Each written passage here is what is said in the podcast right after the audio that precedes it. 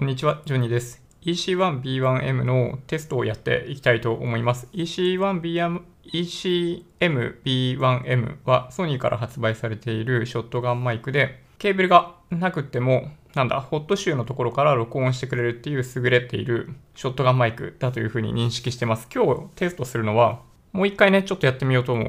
指向性3つ選択できるんですよ。無指向性と指向性と単一指向性って言った方がいいのかな？と A 指向性ん？まあ、要するに全方位的に録音するタイプか、まあ、指向性があるタイプか、えー、よりそれが狭まっているタイプかっていう、まあ、A 指向性の3つをやってきます。で、それに加えて、音に関してフィルターをかけることができるんですよ。フィルターをかけないというものが一つ。で、一つはローカット。いわゆる、なんかその、ゴーって音とか、フーってなってる音とか、そういうのを除外するっていうのが機能としてあるんで、まあ、ローカットをかけてみるっていうのが、まあ、2個目のオプション。で、3つ目が、あの、NC っていうのはノイズキャンセリングになってて、まあ、おそらくローカットもそうだし、それ以外の音域に関しても、まあ、ノイズと思われるものに関してはカットしていくっていうフィルターの機能を最初から持っているんで、まあ、それを使いながら、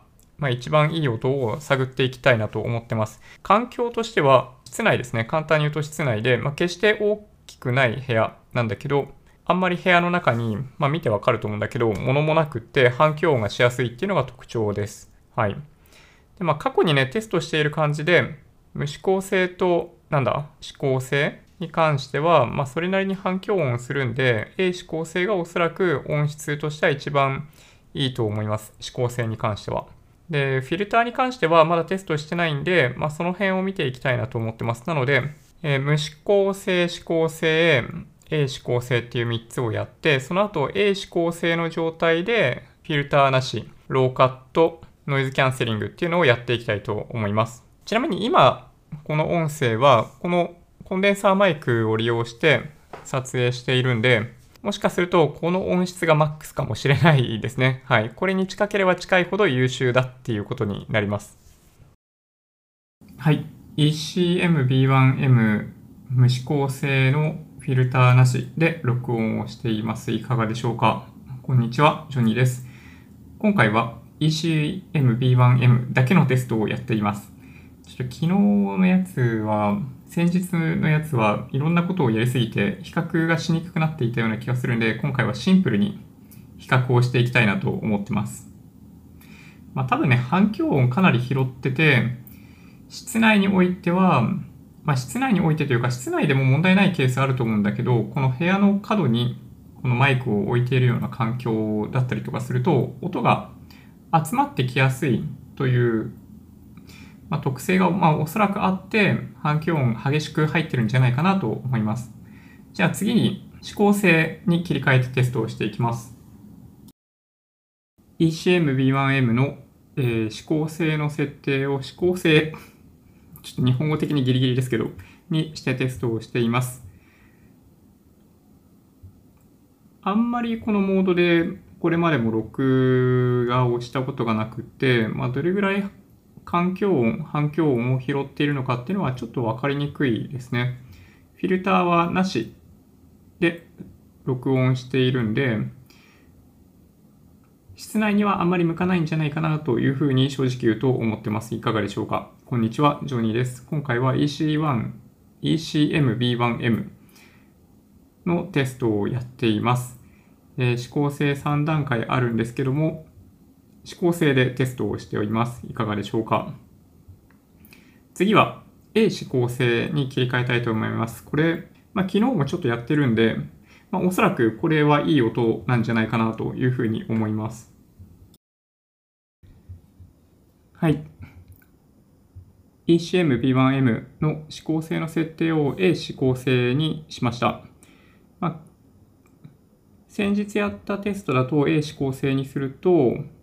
まあ、コンデンサーマイク、ピンマイクレベルとまではま言えないものの反響音だいぶ抑えることができていて、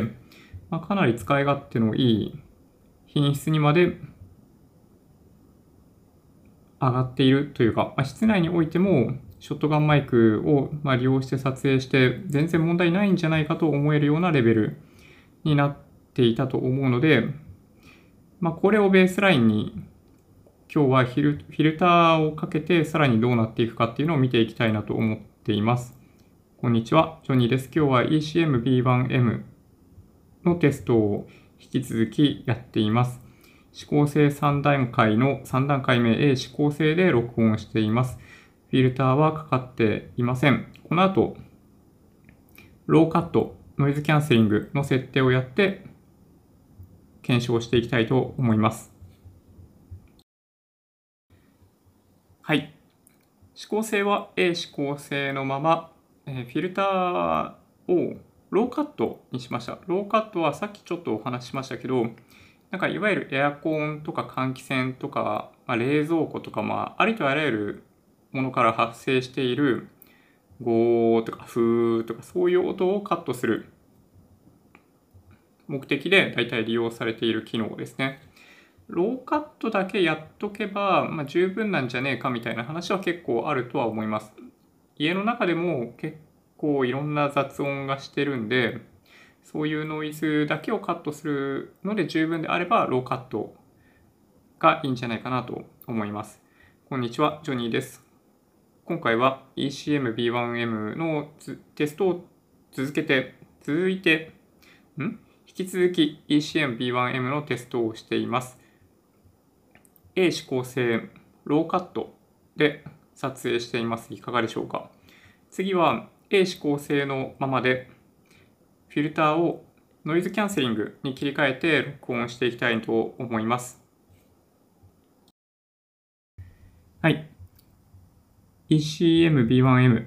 指向性は引き続き A 指向性。フィルターをノイズキャンセリングに設定しました。いかがでしょうか？まあ、もしかしたら、これ使ってたら、もう本当にそれ以外のノイキャン機能をソフトウェア側で行うみたいなものを一切やらなくっていいようなレベルになっている可能性もある。あるんだけど、まあ、ローカットもそうだし、まあ、こういうノイキャンみたいな機能もそうなんですけど、まあ、実はね、あんまりやりたくないんですよ。フィルターをあんまりかけなくって済むような環境を用意して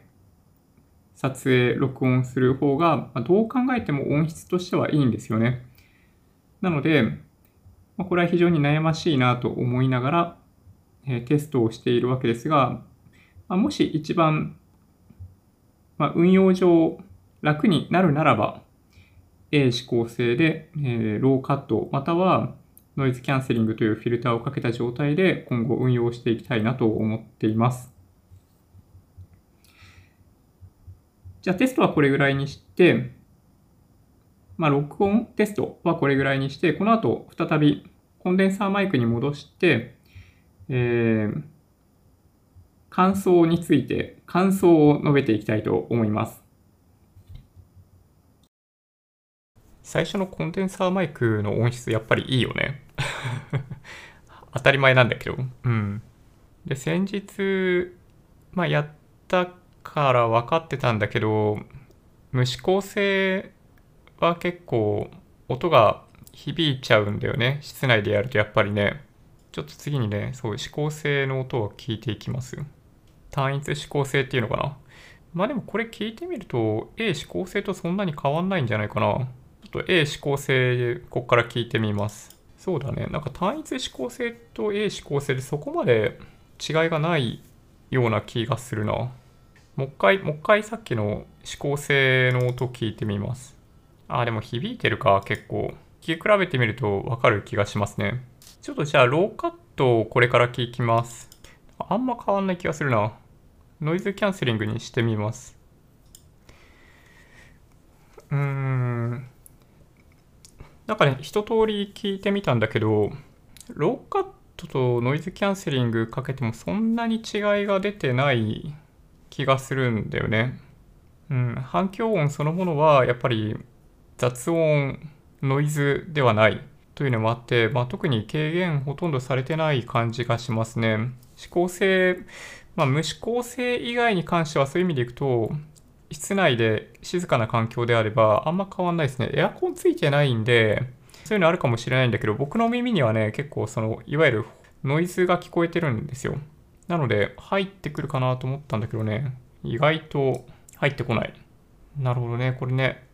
うん、悩ましいな。うーん。そうだな。そういうもんだよね。ノイズがあればあるほど、ローカットだったり、ノイズキャンセリングの機能分かりやすいんでね。うん。先日 RTX ボイス使ってたんだけど、今日は一切使ってません。使ってないんだけど、もしかしたらね、使わない方がいいかなとちょっと思い始めてるんですよ。編集してる時にも気がついてたんですけど、僕が話している言葉の部分部分がね、たまに潰れてるんだよね。気づいた方いらっしゃるかもしれないんですけど、RTX ボイス使ってない時には潰れていないところが、RTX ボイス使うと潰れていて、これがね、やっぱ微妙だなと思いましたね。うん。やっぱ聞き取れない音が入っちゃうと、ちょっとだいぶ、ちょっとだいぶがっかり。はい、という気がしましたね。うん。先日のテストやった感じだと、いわゆるコンデンサーマイク、ピンマイクの音質っていうのは、やっぱり高くって、ショットガンマイクで、まあ、それと近い音にしてもらおうっていうのは、まあ、到底無理な話だったのかなという気はするんですけど、ECM-B1M の A 指向性に関しては、ある程度臨場感を持たせた状態で録音することがまあ目的であれば、もしかするとぴったりで運用としても非常に楽。ケーブルないし、とりあえずカメラの上に載せときゃいいし、後で音声と映像を同期するみたいな作業もなければ、コンデンサーマイクみたいに完全に独立した形でスタンドまで用意するとかね、そういうのが一切必要ないっていうことを考えると、ECM-B1M はやっぱりいい選択肢の一つかなという気はします。うん。まあね、どのマイク使うのか本当に難しくって、ここでね、喋ってるだけだったら、まあ、コンデンサーマイクでいいじゃんみたいなとこあるんですよね。なんだけど、あの、例えばこの部屋の中で動きがあるとか、そういうのが出てきてくると、出てくるとコンデンサーマイクだと微妙だったりするんで、まあ、その辺が今後要検討かな。うん。結局、だからまあ昨日、昨日先日と同じ結論なんだけど、動画の内容に合わせてマイクは選びましょうという当たり前の結論になってしまいました。はい。音はね、やっぱり個人個人で好みがあるんで、まあ、今回の音をどういう風に感じられるかっていうのは、ぜひコメントでいただきたいなと思ってます。僕もね、編集中になって気づくこともあったりするんで、今喋ってることとは違う内容でテロップ若干入れてるかもしれないので、その点はご了解いただけると嬉しいなと思ってます。じゃあ今日はこれで終わりにします。もし今回の動画が良かったっていう方は、高評価ボタンをお願いします。合わせてチャンネル登録していただけると嬉しいです。それではご視聴ありがとうございました。バイバイ。